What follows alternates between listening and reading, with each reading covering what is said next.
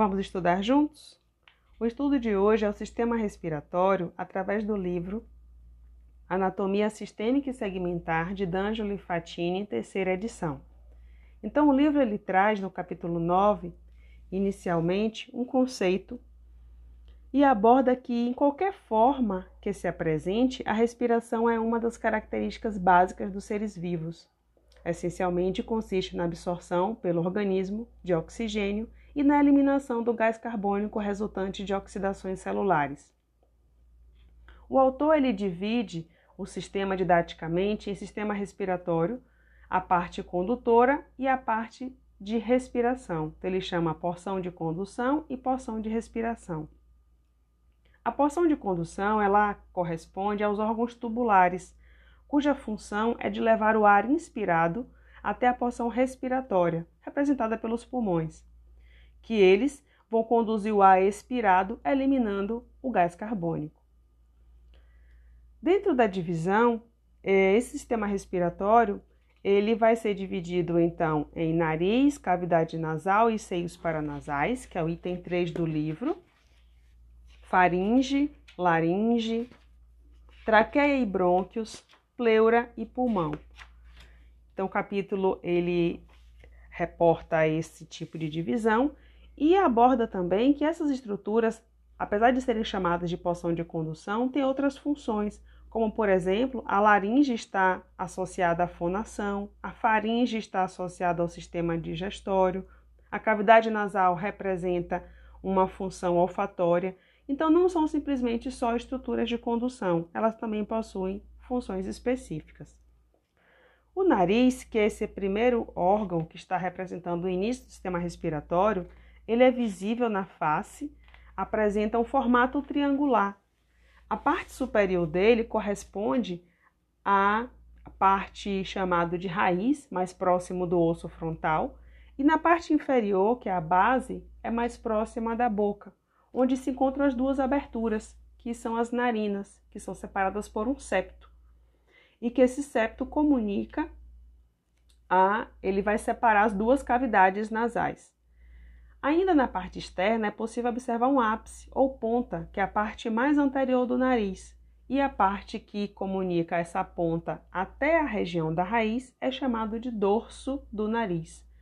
E o formato do nariz ele muda muito de acordo com as etnias. Ah, você pode encontrar nas narinas um pouco mais alargadas em algumas etnias, as narinas um pouco mais justas em outras etnias. Então é bem variável. E o esqueleto desse nariz ele é formado tanto de ossos quanto de cartilagens. Então, o livro ele traz que o esqueleto do nariz é osteocartilaginoso, isto é, além dos ossos nasais, que estão mais próximos lá do osso frontal, e das porções das duas maxilas, que vão formar essa parte lateral do nariz, você tem as cartilagens nasais. E quando essas cartilagens nasais elas são retiradas, dá para observar no crânio uma abertura chamada de abertura piriforme. Adentrando agora na cavidade nasal, ela é muito importante para a respiração, pois nela acontece o processamento do ar inspirado, que é o aquecimento, umidificação e depuração. Pode ser dividida numa parte mais superior, chamada de olfatória, e numa parte mais inferior, que é chamada de respiratória. A olfatória tem a ver com a, a sensação do cheiro, então a gente vai falar um pouquinho mais tarde sobre essa questão dessa percepção do cheiro. Então essa cavidade nasal, ela se comunica com o meio externo através das narinas e na parte mais posterior dela, já comunicando com a faringe, tem os cônos. Ela é dividida em duas metades, então são cavidades nasais, cavidade direita e cavidade esquerda, e no meio tem um septo nasal, que ele é formado por uma parte óssea e uma parte cartilaginosa. A parte óssea é formada pela lâmina perpendicular do osso etmoide e pelo osso vomer. Então, o esqueleto do nariz tem essas duas cartilagens, essas duas representações, sendo que a cartilagem a cart são cartilagens hialinas. Na parte lateral da cavidade nasal é encontrado o osso etmoide, que ele é um osso de difícil de ser isolado no crânio, por ter paredes muito finas e se romper durante a preparação do material anatômico ele fica bem situado abaixo do osso frontal, entre as órbitas. Então, o osso ele apresenta duas massas laterais, que são as, as estruturas pneumáticas, chamadas de conchas, e logo na parte superior dele tem uma lâmina que é toda furadinha, chamada de lâmina cribriforme, que são pequenas aberturas que vão passar as fibras do nervo olfatório, que são os forames da lâmina cribriforme. E ele tem no meio dele uma lâmina perpendicular, que contribui para a formação do septo nasal. Na parte mais superior do osso tem uma crista, chamada de crista etimoidal, que muitas vezes, em alguns traumas cranianos, essa crista ela quando tem algum tipo de lesão, alguma ruptura, rompe a meninge também, que é uma dura mater, por exemplo. E pode acontecer extravasamento de líquido cérebro-espinal pelo nariz. Então, ainda em relação aos ossos etimoides, nas suas regiões laterais, essas conchas, a concha nasal superior e a concha nasal média estão nas paredes laterais, fazem parte do osso etimoide. E logo mais abaixo tem um osso que é chamado de concha nasal inferior, que são dois ossos independentes. Essas conchas nasais, elas se projetam na cavidade nasal, estão recobertas pela mucosa e delimitam os espaços chamados de meatos. Ou seja, o livro fala que o meato superior fica entre a concha superior e média, o meato médio entre a concha média e inferior, e o inferior sob a concha inferior. Então você tem espaços que são os meatos e tem algumas saliências que são as conchas. O, quando o ali ele é inspirado, ele vai ser aquecido através dessa mucosa que recobre essas conchas. E quanto mais você tem ar inspirado pelo nariz, ele chega mais aquecido no sistema respiratório. A partir daí, essa cavidade nasal ela pode ser dividida então na parte mais anterior dela, que é quando está adentrando a cavidade, que é a região chamada de vestíbulo, que é onde tem os pelos ou vibriças. Logo mais na parte superior da cavidade tem a região chamada de olfatória e na parte inferior a região respiratória. A partir daí finaliza-se a cavidade nasal. E aí já começa já depois dos coanos a aparecer, nesse caso, a faringe. O livro traz, antes de falar da faringe, a questão dos seios paranasais, que alguns ossos do crânio, entre eles o frontal, a maxila, o esfenoide e o etimoide, eles apresentam cavidades denominadas de seios paranasais, que auxiliam no processamento do ar inspirado. Então, nesse caso, as paredes ósseas que separam os seios paranasais das cavidades, elas são muito finas e podem ser rompidas em processos patológicos. Então, o seio esfenoidal, o seio etimoidal, os seios frontais e maxilar. Nós temos então que a cavidade nasal ele ocupa o centro de um círculo cavitário importante. Situa-se superiormente à cavidade oral, que é separada pelo palato, né, em parte ósseo e em parte muscular, que aí já é um assunto para sistema digestório. Então, os seios são esses ossos, né, que são é, mais finos, eles possuem cavidades que auxiliam tanto na reverberação do som, na leveza do crânio, que a gente vê muito isso em esqueletos da face.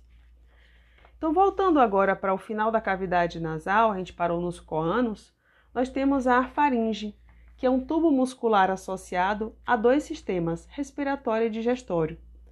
Então, ele está posteriormente à cavidade nasal, a parte nasal da faringe. Logo em seguida, ele vai descer, ficar na altura da região da boca, mas lá na parte posterior, que é a parte oral da faringe. E um pouco antes da, de uma cartilagem da laringe, que é a cartilagem chamada de cricoide, nós temos a parte laríngea da faringe.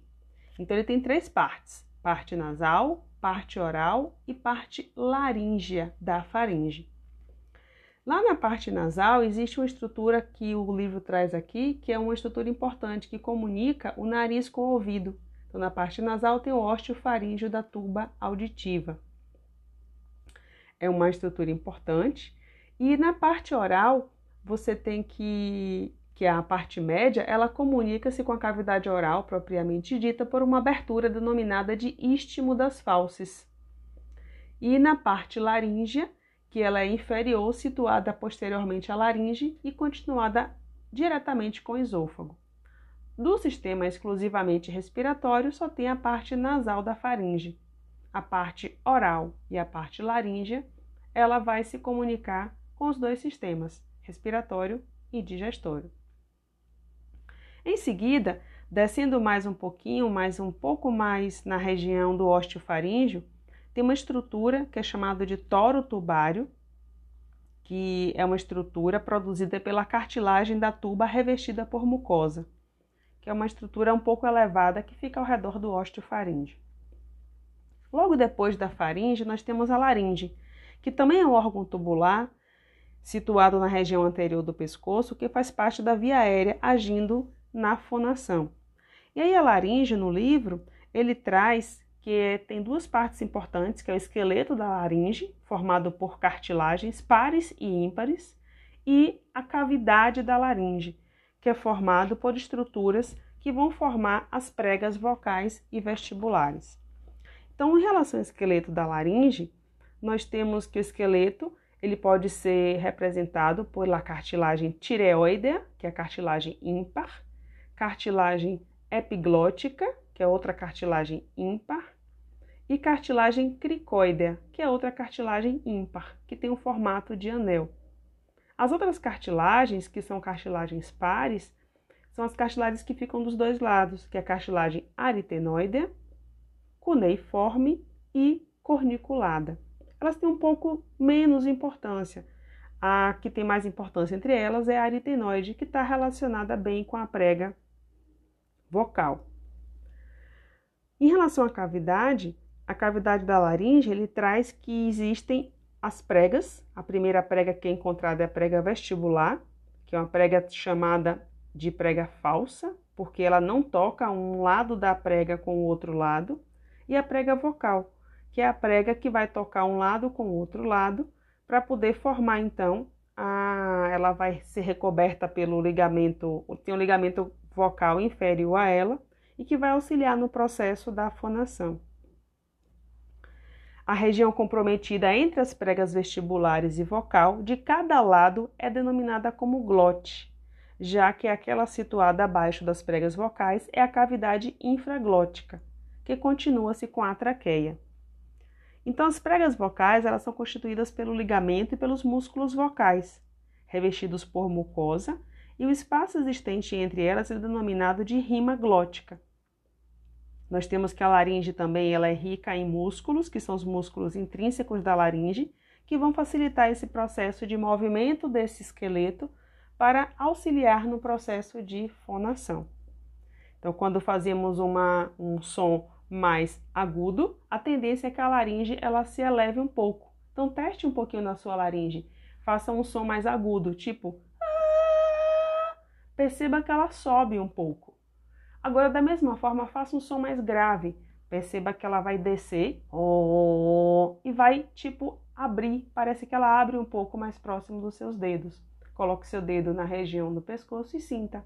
Primeiro faça a voz mais aguda e depois uma voz mais grave. Oh, você consegue perceber. Outra forma também de perceber a laringe é deglutindo. Quando você engole, por exemplo, você vai perceber que sua laringe ela se movimenta na região do pescoço juntamente com a musculatura da boca e da língua. Legal, né? Então, da laringe já vai partir para a traqueia, que a traqueia se segue com uma estrutura cilindroide constituída por uma série de anéis cartilaginosos incompletos em formatos de C, sobrepostos e ligados entre si pelos ligamentos anulares, ela tem uma parede posterior, é um anel que, na verdade, ele não é 100% completo, na parte posterior dele ele é membranáceo e é formado, seja recoberto pelo músculo traqueal. Tal ocorre em outros órgãos, no sistema respiratório, as cartilagens da traqueia elas proporcionam essa rigidez suficiente para impedir que ela se entre em colapso, ao mesmo tempo unidas por um tecido elástico.